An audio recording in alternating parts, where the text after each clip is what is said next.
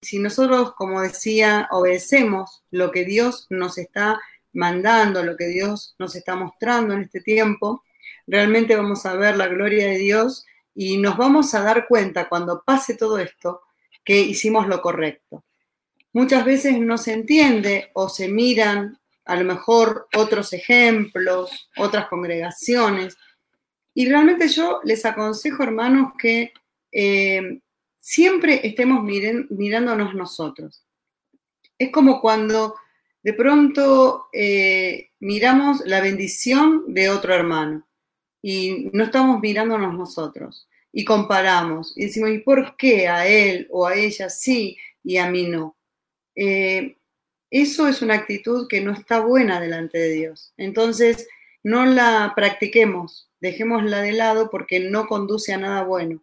Cuando nos vengan esos pensamientos, nosotros lo que debemos hacer, porque obviamente pueden venir, es rechazarlo y decir, Señor, yo me agrado de lo que vos me das, porque a futuro yo voy a ver tu gloria.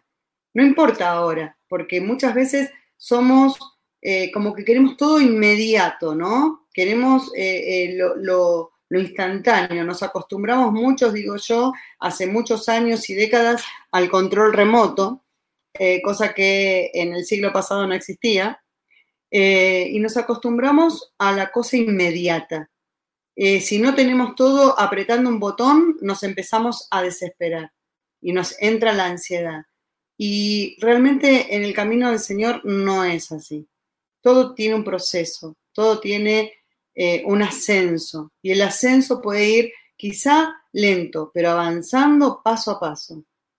Nosotros, si miramos lo que tenemos a nuestro alrededor sin hacer la voluntad de Dios, vamos a fallar, nos vamos a equivocar y nos vamos a caer. Entonces, eh, como les dije, realmente miremos y enfoquémonos en lo que Dios quiere para nosotros. ¿sí? A nosotros Dios nos habló muy claramente y el que entienda la visión se va a dar cuenta que es así. Cuando pase todo esto, también se va a dar cuenta que estamos en el camino correcto y en el lugar correcto. Pero mirar otras cosas, mirar otras posibilidades, mirar eh, lo que hace eh, eh, el de enfrente, el del costado, no importa, no es tu visión, salvo que quieras pertenecer a otra visión. Entonces, si Dios te mandó a otro lugar, me parece perfecto. Ahora, si Dios no te mandó, vas a estar en contra de la voluntad de Dios por más que me digas que vas a ir a un lugar donde se predique la palabra de Dios. Entonces, ¿por qué? Porque nosotros tenemos que estar conforme a lo que Dios ha preparado. Siempre repito esto, la palabra de Dios nos habla de que Él ya preparó las buenas obras para que anduviésemos en ellas. Entonces, cuando nosotros andamos en las buenas obras que Dios nos preparó, estamos en el perfecto, en la perfecta voluntad de Dios, en el perfecto camino de Dios. Y no nos equivocamos. Y como les dije eh, previamente, ahora vamos a ahondar un poco en todos estos conceptos y en la palabra que Dios dio para este día, que va a ser enriquecedora y que podamos entender lo que Dios tiene para este tiempo para nosotros. Amén. Para los que estuvieron participando del culto de milagros del miércoles pasado, saben que, eh, bueno, hemos comenzado con también una serie y, y más que nada en esta serie lo que vamos a hacer hoy es un pequeño repaso con otra palabra que se agrega, pero ¿Por qué un pequeño repaso? Porque la primera parte, que fue el miércoles pasado, eh, no quedó, digamos, lo suficientemente plasmado eh, por lo que yo pude observar y pude eh, hablar y consultar, como realmente el Señor me había marcado en mi corazón. Entonces dije, bueno, vamos a repetir un poco algunos conceptos que en parte los repito hoy y en parte van a ser el miércoles que viene pero además de eso, avanzamos también con la administración y con la palabra de algo también nuevo, obviamente, de parte de Dios para este día. En esta segunda parte, como les dije, va a haber este, eh, este, eh, asentar los conceptos de la primera parte y por eso arrancamos con que en la palabra profética que recibimos al iniciar el año, nuestro apóstol declara que hemos cruzado de un año al otro y dentro del año 21 levantamos nuestra voz para adorar a Dios y decirle, hoy yo encuentro mi lugar. Y para aquellos que estuvieron participando del culto de la semana pasada, eh, yo les había pedido que comencemos a tomar eh, un hábito, un buen hábito, que muchos lo tienen, que es eh, apuntar palabras, pero les pedí que si tenían un anotador, un cuaderno, que lo comenzaran a usar de dos partes diferentes. De, digamos, desde la tapa hacia adentro, como normalmente se utiliza un cuaderno, para apuntar la palabra más, eh, digamos, que Dios le marque más. No hace falta escribir demasiado.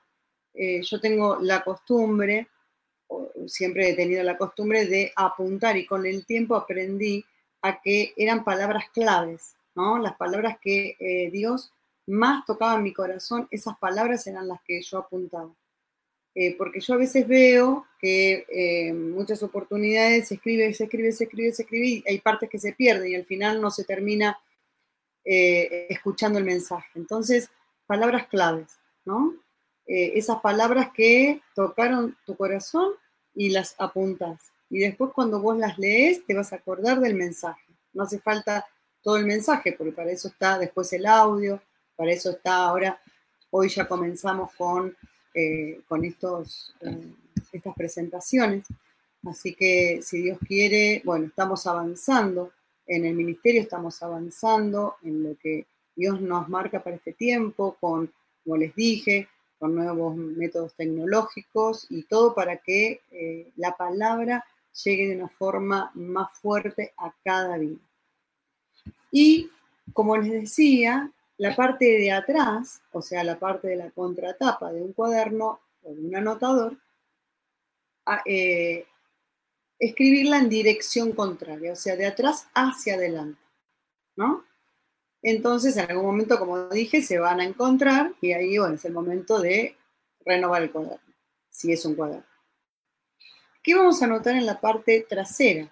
Vamos a empezar a anotar las preguntas que yo les voy a, dar, digamos, eh, a proponer para que ustedes durante la semana mediten en la palabra y en sus vidas, cómo se están encontrando frente a la palabra que Dios derrama sobre cada uno. Y la semana pasada yo les di tres preguntitas, eh, no, les di un poquito más, pero ahora yo les voy a dar, porque como les dije, eh, lo que ministré la semana pasada lo voy a dar en dos partes y hoy voy a dar la primera parte conjuntamente con lo nuevo de parte de Dios. Reforzar lo anterior más lo nuevo. Y la semana anterior yo les hice anotar, y para todos aquellos que no estuvieron, ahí con un lápiz y un papel, cuando digo lápiz estoy hablando de un bolígrafo, em, y para aquellos que no estuvieron el miércoles pasado, los invito a que, aunque sea improvisadamente, agarren cualquier papel, un bolígrafo y anoten lo siguiente. Eh, por supuesto que ahora tienen, ahora tienen el ayuda, memoria, con la presentación que preparamos, que bueno, gracias a Dios el Señor me mandó una obrera líder con todo ahí a trabajar hoy, se lo dije a, cierta hora y ya a full trabajando y terminando eh, la tarea, ¿no? Gracias a Dios por su vida. Y las preguntas son, ¿meditaste en esta palabra? Cuando hablo de esta palabra es Hoy yo encuentro mi lugar. Hoy yo encuentro mi lugar.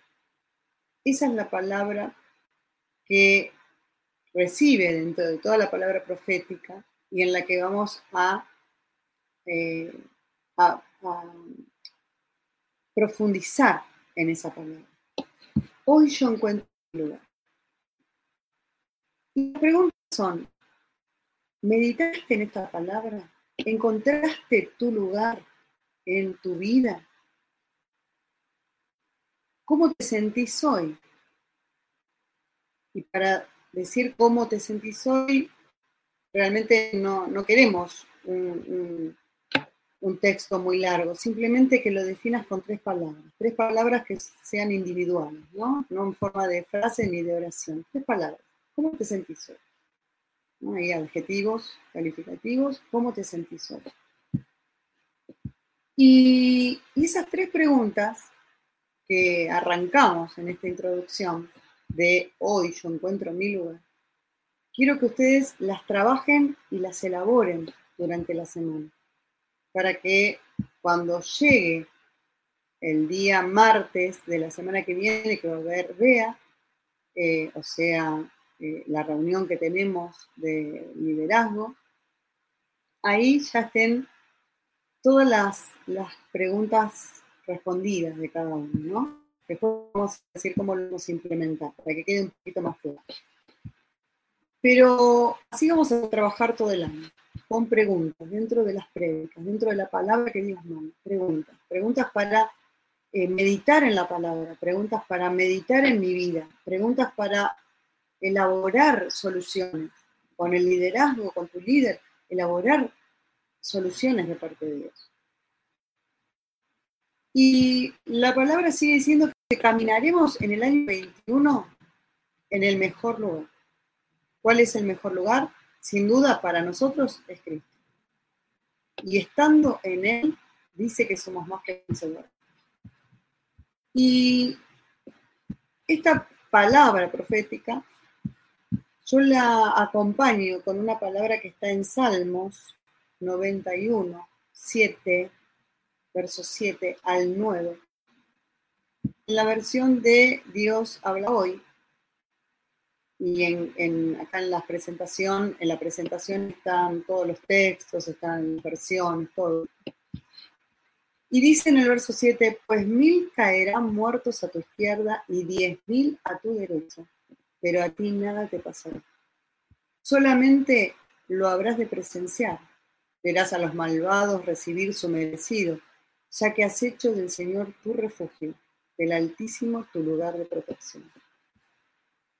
Y cuando decimos el mejor lugar visto y estando en Él somos más que vencedores, Dios nos dice que mil caerán a tu izquierda, diez mil a tu derecha, pero a vos no te va a pasar nada.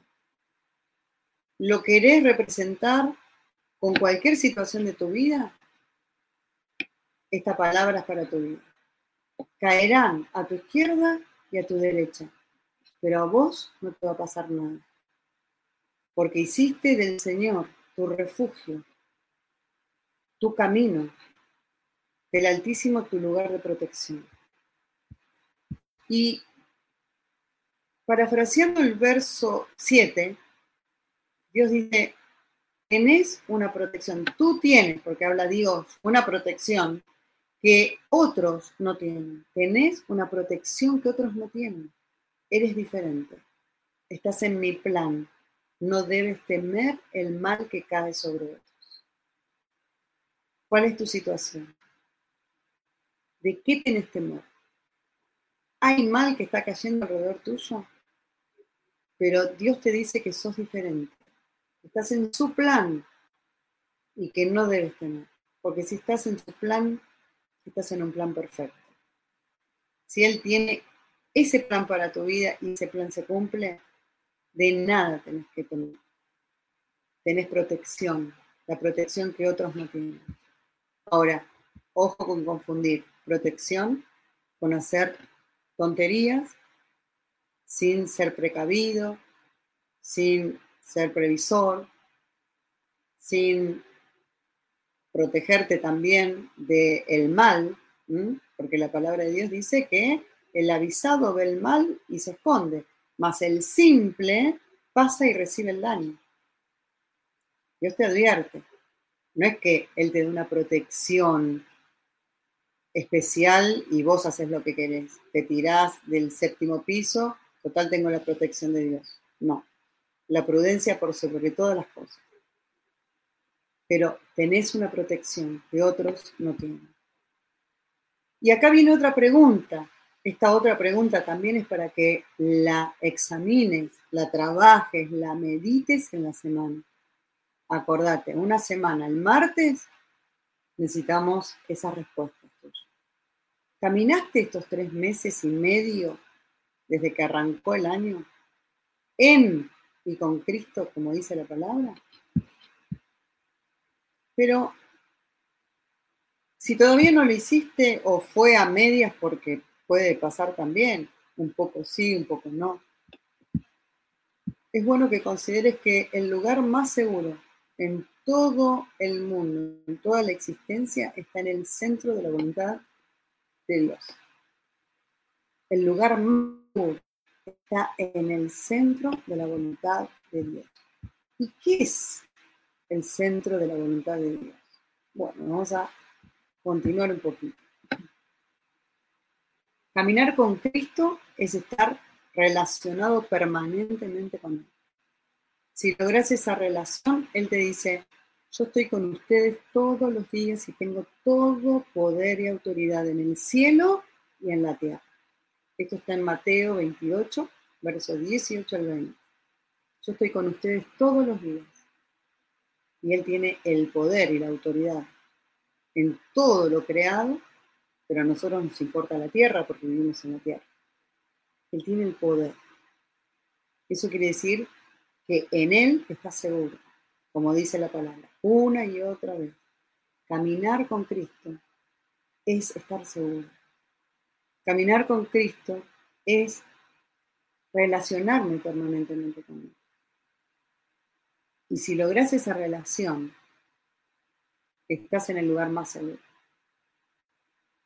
Ahora, si todavía no lograste esa relación o la tuviste en algún momento, pero quizá en este momento algo hizo que eh, te desconectaras y vos te das cuenta, porque uno se da cuenta, realmente es el tiempo de, hacer cambios.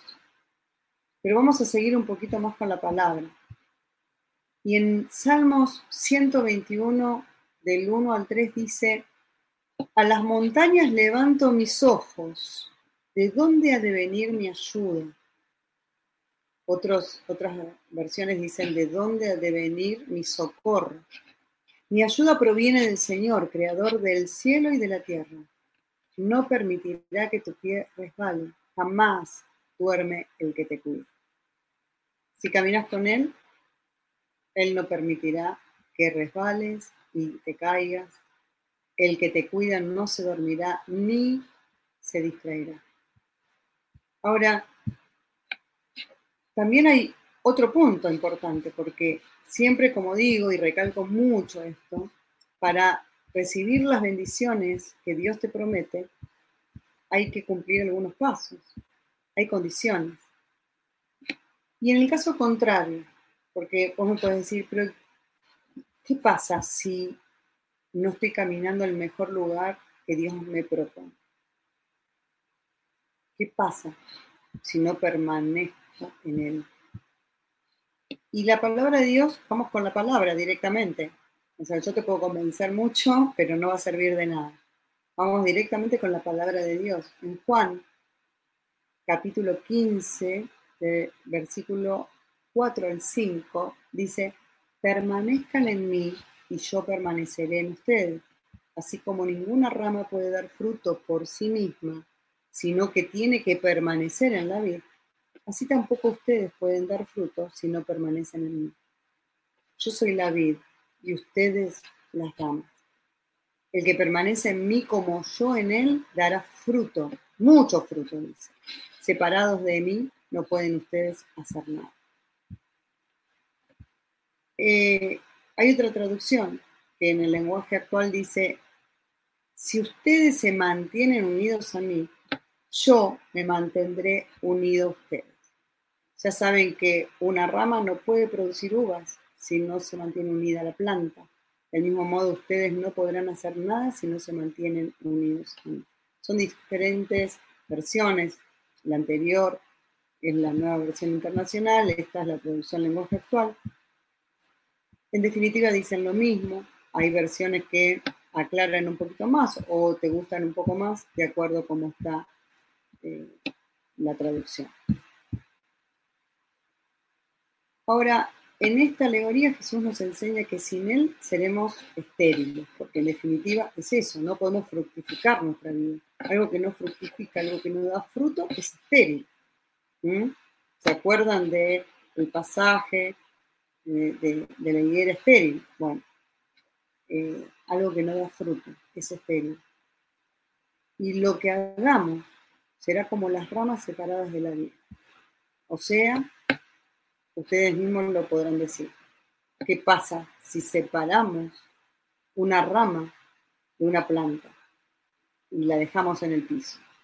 Al cabo de un tiempo se seca, ¿no? Y si usamos un término bíblico, puede llegar a servir para encenderse, encender fuego y se quema. Ser la luz del mundo. La palabra también habla acerca de convertirnos en luz. Y dice, cuando hablo de la palabra, estoy hablando de la palabra, por supuesto, la palabra profética más segura que es la Biblia, pero ahora estoy hablando de la palabra profética que Dios le dio a nuestro apóstol. La luz propia, este dínamo que está en nosotros, va a generar suficiente luz para que todo el mundo lo vea. La vez pasada expliqué un poquito más extenso que una dínamo es un generador eléctrico que transforma la energía mecánica en energía eléctrica. Hoy lo, digo más sencillo, sin tanta explicación, pero para que ustedes sepan, porque muchas veces no se entiende qué es algo, entonces para que ustedes amplíen eh, el conocimiento, si no lo saben, es eso. Es un generador eléctrico que transforma un tipo de energía en otra energía. Y esa energía eléctrica, en este caso, genera luz. ¿sí? y dice que ese, ese generador eléctrico que está en nosotros, que transforma esa energía que tenemos, esa energía que está con nosotros, esa energía por la cual nos movemos, esa energía mecánica, que la transforma en energía eléctrica y transforma en luz. Dice que se transforma en luz para que todo el mundo lo vea. Ahora, si yo voy a Mateo Fíjense cómo va en sintonía la palabra de Dios, la palabra profética, porque Dios no se contradice, ¿no? En Mateo 5, del 14 al 16 versículos, dice, ustedes son la luz del mundo. Una ciudad en lo alto de una colina no puede esconderse. Ni se enciende una lámpara para cubrirla con un cajón. Por el contrario, se pone en la repisa para que alumbre a todos los que están en la casa. Hagan brillar su luz delante de todos para que ellos puedan ver las buenas obras de ustedes y alaben al Padre que está en el cielo. Hay otras versiones, pero no las vamos a mencionar, simplemente me quedo con hacer brillar la luz que tenés delante de todos para que aquellos que te observan, como siempre digo, los que están alrededor tuyo te observan, que ellos puedan ver las buenas obras, que ellas puedan decir, ah, pero esta persona eh, o cambió, o es diferente, o tiene cosas que realmente me sorprenden, y puedan decir, realmente es de parte de Dios. Hay gente que lo, reconoce y te vas a encontrar con esa gente que te lo va a decir. Y la palabra profética sigue diciendo, estás en casa, de que esto pasaba en el momento que estábamos pasando de un año al otro, justamente en medio del festejo, estás en casa, antes de celebrar en la mesa, comer, abraza a tu familia. Bendice y sé bendecido.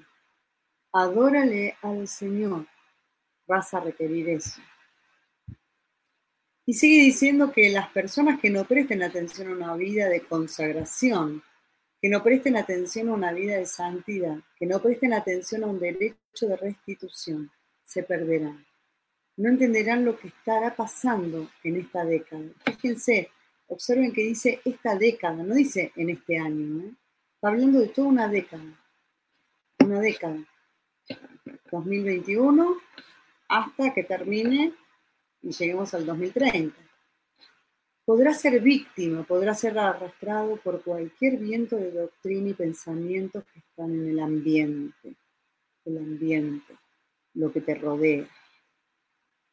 Cuidado con el ambiente, cuidado con lo que te rodea, cuidado con los pensamientos y las nuevas doctrinas y esos vientos que vienen y que van y que te cambian o te quieren cambiar pensamientos mantenerte firme y no ser víctima, no ser arrastrado por cualquier viento.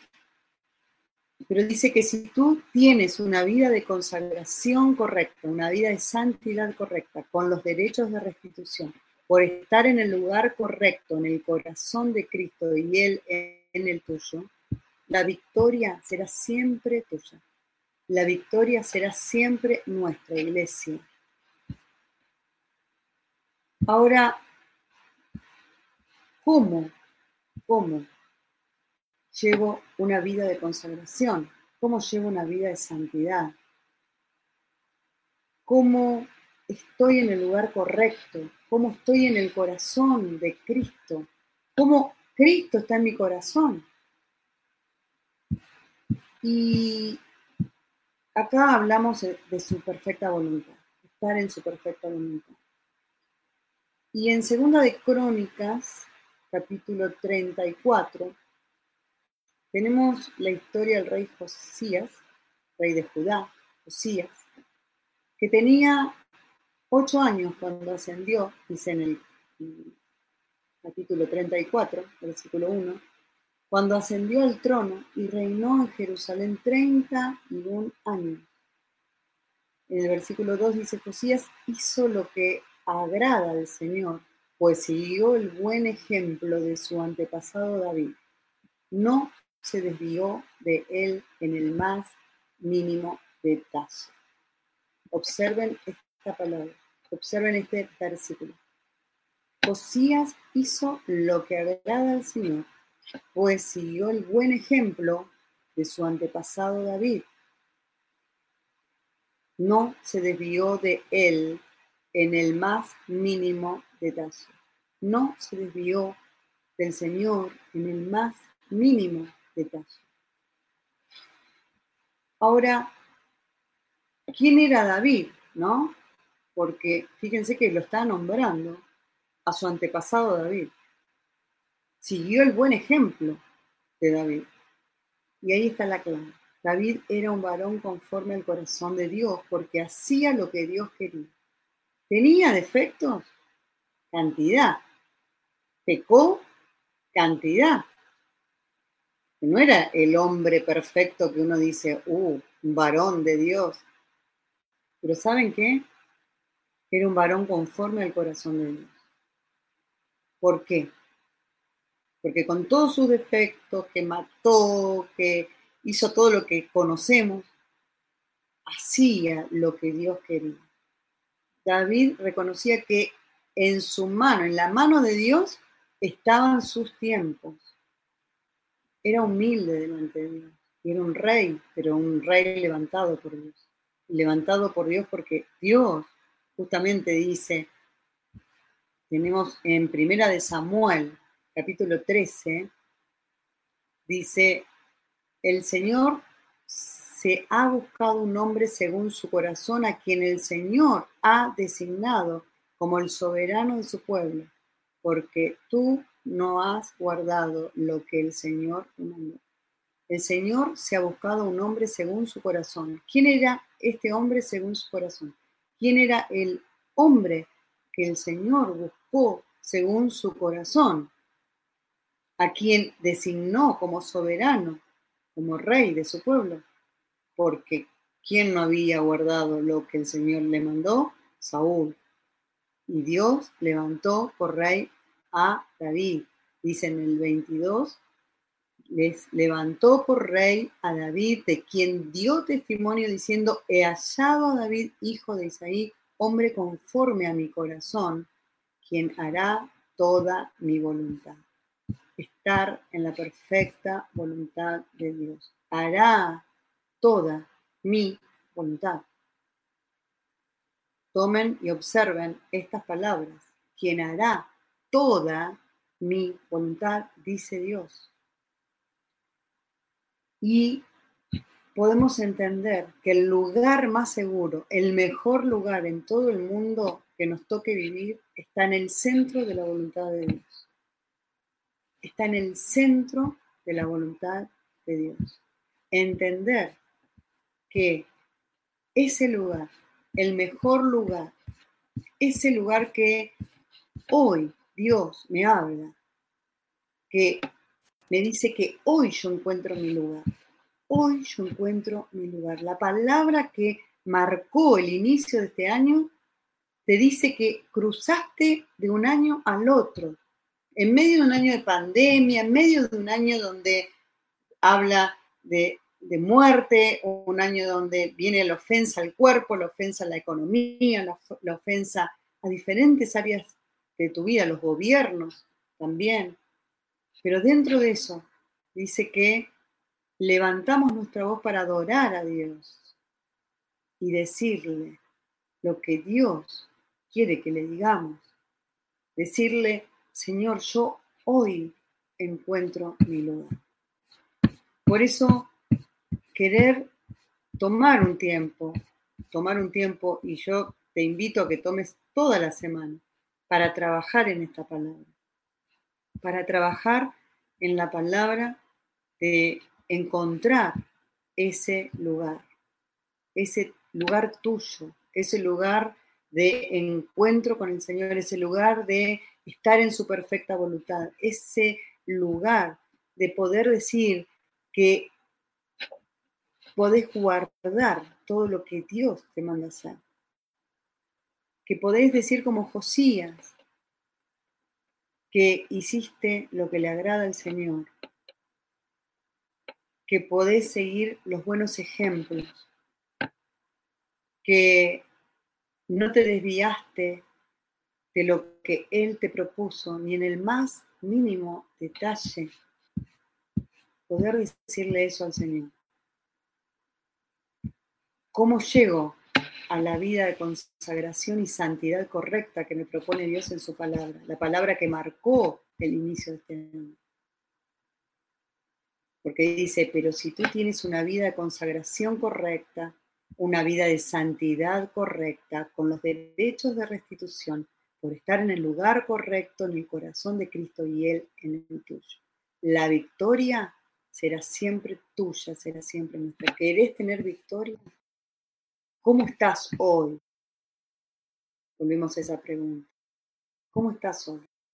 ¿Querés tener la victoria? ¿No la tenés? ¿Te sentís derrotado? ¿Te sentís derrotada? ¿Sentís que la situación te está abordando y te está superando? ¿Cómo llegas a la vida de consagración que te propone Dios? Esa vida de consagración y de santidad correcta. Si hoy te encontraste frente a la palabra de Dios y ves que no, no pudiste encontrar tu lugar, porque también te puedes sentir así, que Dios te está hablando de, de una palabra muy fuerte que te dice hoy. Yo quiero escuchar que digas hoy yo encuentro mi lugar. Pero si vos, Dios conoce tu corazón, Dios sabe cómo estás. Si vos hoy no le podés decir eso, no le podés decir, Señor, yo te puedo decir que hoy encontré mi lugar. Si viste que no pudiste encontrar todavía tu lugar, yo te invito a que reviertas esta situación ya mismo. Ya mismo. ¿Cómo? ¿Cómo lo hago? Y yo te pido ahora que cierres tus ojos, porque así en la intimidad con Dios mientras que yo voy diciéndote cómo. podés entrar en la presencia de Dios y el Espíritu Santo va a gobernar todos tus pensamientos y vas a comenzar a comprender. Por sobre todas las cosas, Señor, yo te pido que en este momento cada uno de mis hermanos, cada uno de los que está recibiendo tu palabra, Señor, en este momento comiencen a abrir sus ojos espirituales. Que abra sus ojos espirituales, que abra sus oídos espirituales, que escuchen la palabra, que llegue hasta lo más profundo de su corazón, que esa palabra produzca todo por lo cual la has enviado. Porque eso es lo que vos nos decís, Señor, y lo creemos para todos aquellos que están en una situación donde deben revertir su vida, donde deben dar un giro de 180 grados. Señor, ahora derrama de tu Espíritu Santo, derrama de tu mano poderosa para obrar sobre cada uno en su intimidad. Comenzá desde este momento tomar buenas decisiones. ¿Qué es tomar buenas decisiones? Direcciona tus pasos para caminar en el mejor lugar que es Cristo. Esto te permitirá que en medio de los tramos difíciles de la vida, porque la vida trae tramos difíciles, no siempre el camino es sencillo, no siempre el camino es amigable. Hay momentos de la vida que tenés esos tramos que quizás tenés que esforzarte y muchas veces tenés que ascender por lugares que son difíciles, escabrosos y que podés caerte. ¿Mm? Pero en medio, en medio de esos tramos difíciles, no vas a resbalar, no te vas a caer, porque la palabra de Dios así lo dice, que no vas a resbalar que Él no se duerme, que Él te cuida, que Él te guarda. Comenzá a permanecer en Cristo como las ramas en la vida. ¿Para qué? Para que puedas llevar mucho fruto.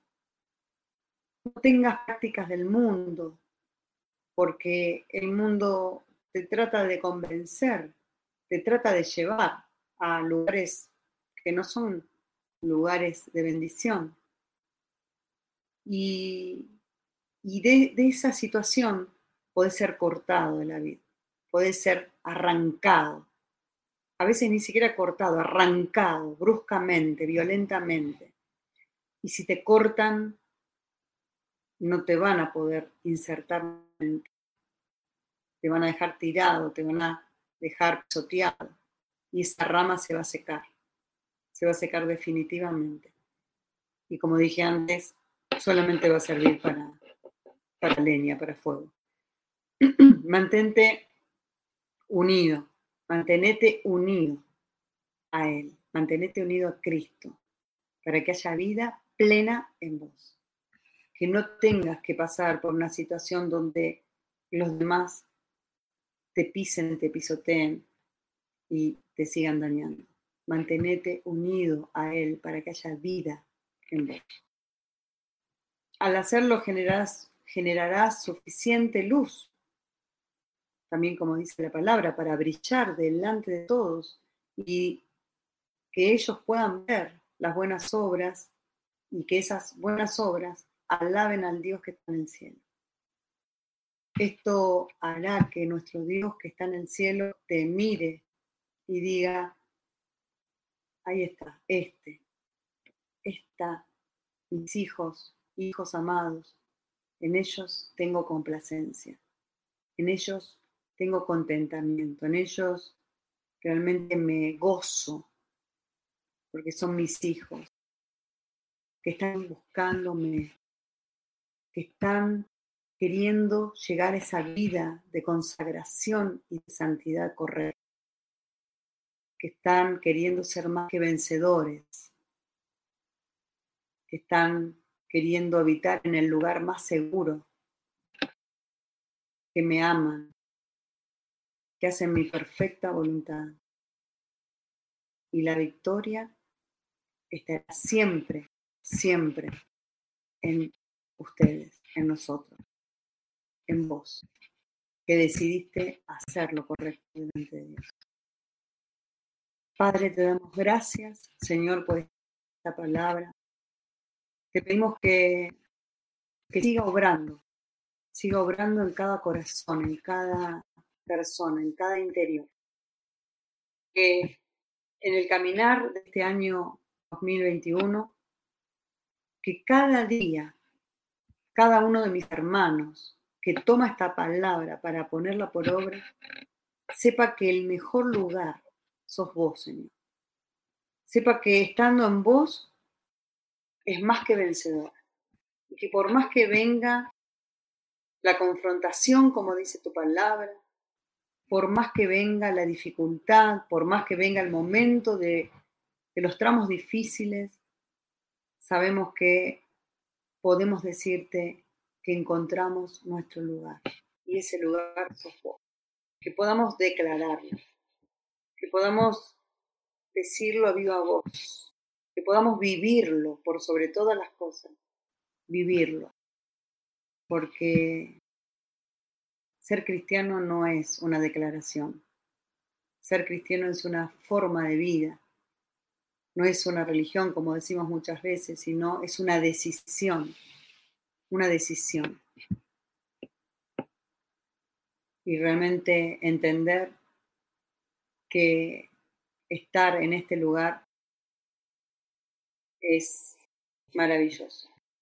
Es maravilloso porque caminar con Cristo es saber que tenemos la victoria. Yo hoy encuentro mi lugar. Que vos puedas decir al Señor, que puedas alzar tu voz y que puedas decirle, hoy yo encuentro mi lugar. Hoy yo entiendo cuál es mi lugar. Si han venido tiempos donde no me di cuenta, estaba ciego, ciega, y me confundí, bueno, ahora es el tiempo de retomar el rumbo, de retomar, entrar nuevamente y caminar en el año 2021 en el camino, en el mejor lugar que es Cristo. Gracias te damos, Señor, por tu palabra. Sabemos que no nos quedamos acá con esta palabra, sino que vamos a seguir trabajando durante toda la semana en estas preguntas, en estas respuestas, en este, en este análisis, en esta meditación en buscar más de tu presencia, no quedarnos con esta palabra solamente, sino buscar más, más, que nos habla, que nos sigas, Señor, transformando, que nuestra mente, que nuestros ojos y todo nuestro ser sea transformado para poder recibir al máximo lo que estás hablando en nuestras vidas. Todo lo que estás hablando viene para edificación, viene para crecimiento, viene para avance. En este año nos hablaste de subir niveles. Yo tomo mi lugar para avanzar ascendentemente, para subir el nivel que has puesto delante mío, Señor. Subo ese nivel en tu nombre, haciendo tu perfecta voluntad, haciendo lo que a vos te agrada, Señor, hasta el último detalle. Que esta palabra que esta palabra que, que me has dado en este día, a través de la descripción del rey Josías, esta palabra se haga carne en mi vida. Comencé a declararle al Señor, Señor, quiero ser como el rey David, quiero ser como el rey Josías, imitarlos en el andar diario, en mi camino, y saber que yo ya encontré mi lugar y que definí mi vida en tu nombre, Señor. Y seré victorioso, seré victoriosa en tu nombre, porque tu palabra así lo dice.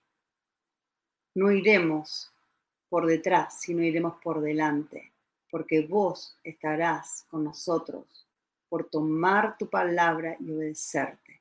En el nombre de Jesús. Amén y amén. Bueno, yo para la ofrenda les voy a compartir algo diferente. Les voy a compartir en el Salmo 31, 31.5, eh, una palabra que dice, eh, en realidad 31.5 y 6 también, también tengo dos versiones, y dice en el 5, tú eres un Dios fiel, sálvame, mi vida está en tus manos. Odio a los que adoran ídolos, pues estos no sirven para nada, pero en ti confío. Esta es la traducción del lenguaje actual. Después tenemos en la versión internacional que dice, en tus manos encomiendo mi espíritu, líbrame Señor, Dios de la verdad. Odio a los que veneran ídolos vanos, yo por mi parte confío en ti, Señor. Y fíjense cuando en el versículo 6 dice, primeramente habla en el 5, ¿no? Mi vida está en tus manos. Y poder, y en la otra versión que dice, en tus manos encomiendo mi espíritu, líbrame Señor, Dios de la verdad.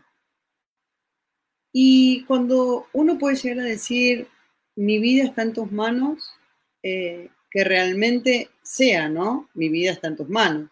Porque muchas veces, como yo digo, ay Señor, sos mi Señor, mi Salvador, mi, mi, mi, mi, mi, pero cuando llega el momento, eh, lo que menos representa lo que haces es lo que decís. Por lo tanto, ni parece tu Señor, ni parece tu Salvador, ni parece eh, quién es el más importante de tu vida. Porque cuando uno dice, sos mi Señor, es el más importante de tu vida. ¿Estamos de acuerdo? Entonces, ahora en el versículo 6, cuando dice odio a los que adoran ídolos, y en la otra versión dice odio a los que veneran ídolos vanos, para el caso es más o menos parecido. En la primera versión dice, pues estos no sirven para nada, pero yo en ti confío solamente confío en vos. Y acá me quiero detener. ¿Por qué? Porque muchas veces creemos, cuando leemos la palabra de Dios, ah, pero esto no, no tiene nada que ver conmigo porque yo no adoro a ningún ídolo, eh, tengo solamente mi Dios, mi Señor. Eh, y acá, ¿por qué me quiero detener? Porque muchas veces no entendemos que podemos tener otro tipo de ídolos. Cuando, cuando, Dios habla en su palabra de ídolos, no habla solamente de los de madera, tallados, piedra, eh, metales, solamente de esos que son, como dice la palabra, mudos, sordos, no ven. No solamente habla de esos ídolos. Muchas veces habla de los ídolos que tenemos en nuestro corazón. Y acá yo también tengo otra pregunta que me encantaría que la notes en el cuaderno para saber qué ídolos puedes tener. ¿Cuáles son esos ídolos que merecen el primer lugar por sobre Dios? Vos me dirás, no, por sobre Dios no hay nada, no hay nadie. Bueno, ¿estás seguro? ¿Estás segura? Cuando vos pones en primer lugar, de pronto, a ver, eh, no sé, eh, tu casa, ¿no?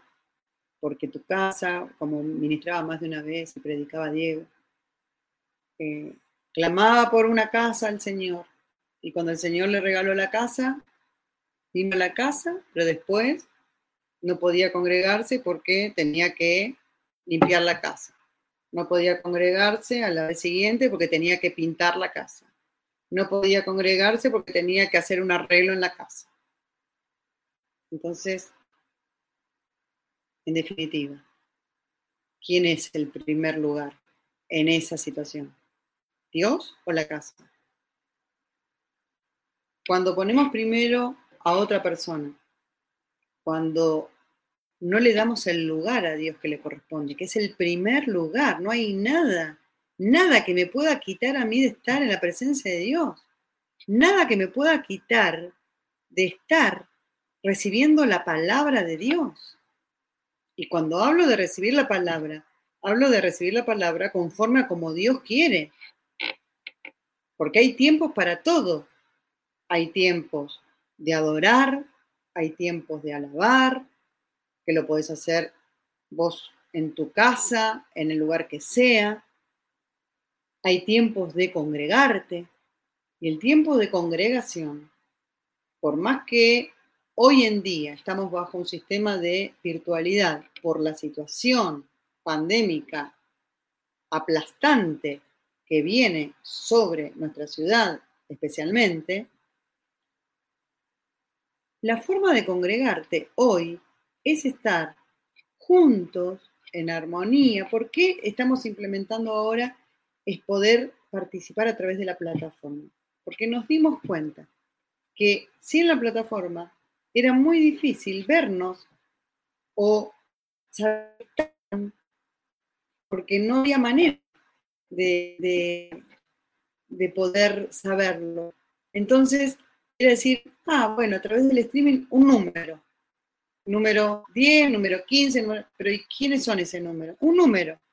No, la congregación tiene que ser de hermanos, no de un número.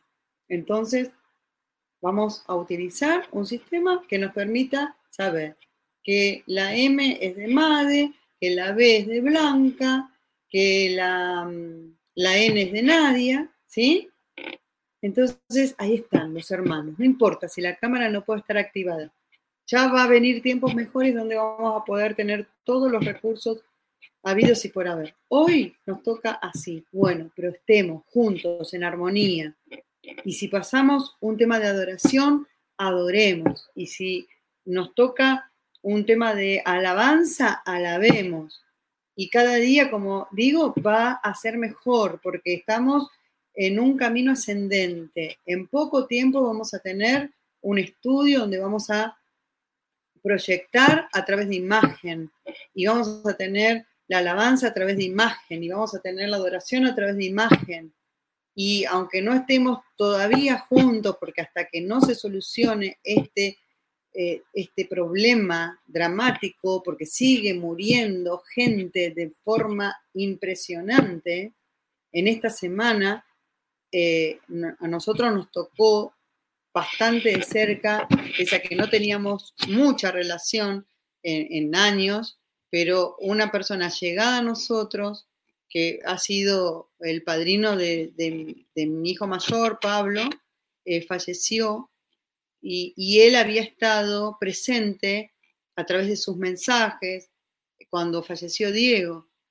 Y, él se puso a, disposición de nuestra familia y en esta semana le tocó a él.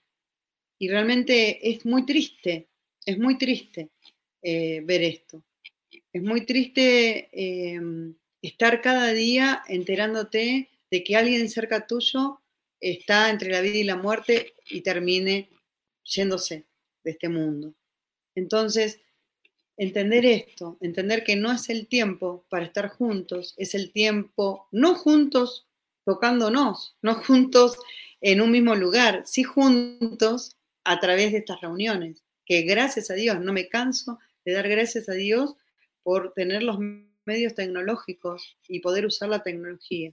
Gracias a Dios porque existen estas plataformas, gracias a Dios porque existen las formas de, eh, de, captar una imagen, gracias a Dios porque existe la forma de que eh, podamos eh, en muy poco tiempo hacer cultos que casi no van a tener diferencias con los cultos presenciales. Y cuando llegue el tiempo de lo presencial, les aseguro que vamos a tener lo presencial. Se los aseguro, porque ya tenemos hasta la implementación, pero más allá de que tengamos la casa propia o no tengamos la casa propia, vamos a tener los cultos presenciales. Pero hoy no es el tiempo.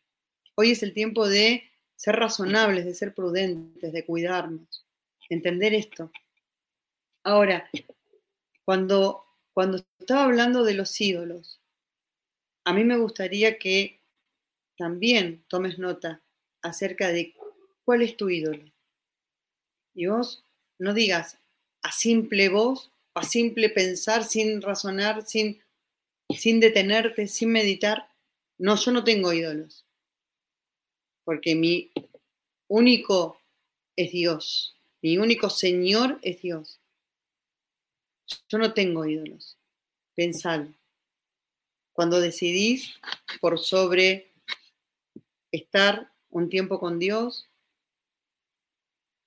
cuando decidís estar en otro lado, cuando decidís no conectarte, cuando decidís hacer otra cosa, otra tarea. Es como el ejemplo que puse de la casa, ¿no? Todo es más importante antes que Dios, aunque vos digas que Dios es tu Señor. Entender que a Dios no le agrada. Entender que después es muy difícil entrar en comunión con Él, porque ya partís mal, partís de una base equivocada, donde pusiste primero otra situación, donde pusiste primero una persona, donde no importa si la persona es muy significativa para vos, puede ser la persona más querida, pero si Dios es el Señor, está en el primer lugar. Y si está en el primer lugar, puedes dar al que está en segundo lugar el lugar del primero, porque no corresponde. A Dios no le agrada. Entonces, la misma palabra, el salmista te está diciendo, pues estos no sirven para nada. Ojo, ojo en quién confías. Ojo a quién veneras. Ojo a quien tenés en tu corazón en primer lugar. Si en este último tiempo te diste cuenta que cambiaron las situaciones y las posiciones, volvé a la normalidad. Volvé al lugar que le corresponde a Dios, el primero, por sobre todas las cosas, el primero. Él no es el segundo, Él es el primero y por sobre todo, nada ni nadie puede estar en el lugar que le corresponde a Dios. Porque si es así, lamentablemente tengo que decirte que, como dijo el salmista, no servís para nada. Pero para los que confían en Dios, para los que tienen al Señor como el Señor, el que está en el primer lugar,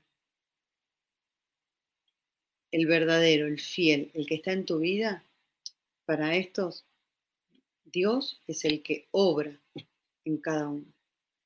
Cuando hablamos de adorar ídolos, no solamente podés tener en tu corazón el poner en primer lugar a personas, o como dije antes, en poner en primer lugar, no sé, un auto, una casa, el auto, necesito el auto, necesito el auto, necesito el auto. Tengo el auto, se me rompe. Ah, me tengo que quedar a arreglar el auto. O sin auto, listo. No, ya no voy a estar en el culto, no voy a presenciar el culto porque estoy enojado, porque... No, fíjate. ¿Quién es tu ídolo? Si pones en primer lugar el trabajo, por sobre Dios y les habla a alguien que para, para mi persona el trabajo es muy importante, pero jamás dejé algo de Dios a causa del trabajo. Siempre primero está Dios. Primero está Dios. Porque no puedes poner ni el trabajo, ni lo que produce el trabajo, que son las ganancias, el dinero, si vos pones primero el dinero, también déjame decirte que tu ídolo es el dinero. Si pones primero el trabajo, tu ídolo es el trabajo. Si pones primero tu casa, tu auto, son los bienes. si pones primero tu hijo, tu hija, tu esposo, tu esposa, tu madre, tu padre, tus hermanos, o tus amigos, o tus novios, o lo que sea, los ídolos son ellos. Y el primer lugar lo tienen personas equivocadas. Entonces, comenzar a entender que si adoramos, adoramos a Dios, por sobre todas las cosas. El primer lugar es de Él y le pertenece a Él. Y todo lo demás se cae. Va a partir del primer lugar en los diferentes niveles. Pero el primer lugar le pertenece a Dios. Entonces, en este tiempo, entendiendo esto, sabemos que, así como decimos también que como el primer lugar le corresponde a Dios, tomamos un tiempo en el culto, el culto que es a Dios, tomamos un tiempo para honrarlo, para honrarlo de una forma importante, de una manera que nosotros podemos decir, pero es una cuestión material, pero es una cuestión material que Dios la tiene muy en claro en su palabra y habla todo el tiempo, toda la palabra de Dios que habla acerca de las riquezas, acerca de la prosperidad, acerca de las ventanas de los cielos y el derramamiento de la bendición económica sobre tu vida. Dios habla de la cuestión económica. Entonces, ¿por qué no vamos a hablar nosotros? No hablar sería como una hipocresía o sería tener una teología equivocada. Entonces, es el tiempo de adorar a Dios, pero adorarlo como corresponde, diciéndole, Señor, este es el tiempo que separamos para vos, para honrarte. Y yo acá, sobre esta mesa, quiero bendecir todo el fruto que me has dado hasta el día de hoy. Todo lo que me diste en esta semana y lo que, se me, lo que seguirás dándome, lo bendigo, Señor. Lo bendigo en tu nombre, porque sé que vos sos fiel, que vos mismo, cuando yo cumplo con lo que tu palabra dice, Señor, vos haces lo que la palabra dice porque es tu palabra y es fiel y verdadera. Por eso tu palabra dice, traigan a mí los diezmos, todos los diezmos, todos, dice todos los diezmos, traigan a mí y haya alimento en mi casa. Y verán cómo derramaré bendición hasta que sobreabunde. Y recalco siempre esto, todos los diezmos y bendición hasta que sobreabunde. No es una bendición así nomás, es sobreabundancia, no abundancia, sobreabundancia. ¿Por qué? Por ser fiel por entender su palabra, por ser obediente a sus mandamientos. Entonces, gracias te damos, Señor, porque si entendemos esto, sabemos que esa fidelidad vos la compensás y derramás bendición hasta que sobreabunde sobre cada vida, sobre cada hogar. Pero aún mis hermanos saben que darte de corazón no es solamente cumplir con lo que dice tu palabra. Darte de corazón es ir un poco más allá. Es decirte, Señor, esto es cumplimiento de lo que me pedís. Es lo tuyo, es lo que te corresponde, porque vos sos el que me da la bendición económica. Vos sos el que me hace hacer los negocios. Vos sos el que me traes los clientes. Vos sos el que me aumenta los sueldos gracias. Vos sos el que me trae los regalos de parte de mis seres queridos que vienen y me bendicen con bienes, con regalos, con dinero. Vos lo traes. Y el 10% de todo eso es tuyo, Señor, y yo lo entiendo. Pero también quiero darte de lo poco o mucho que tengo. Quiero separar algo significativo para vos que representa lo que tengo en mi corazón lo que tengo en mi corazón de gratitud, lo que tengo en mi corazón de honrarte en mi corazón, de honrarte en este tiempo.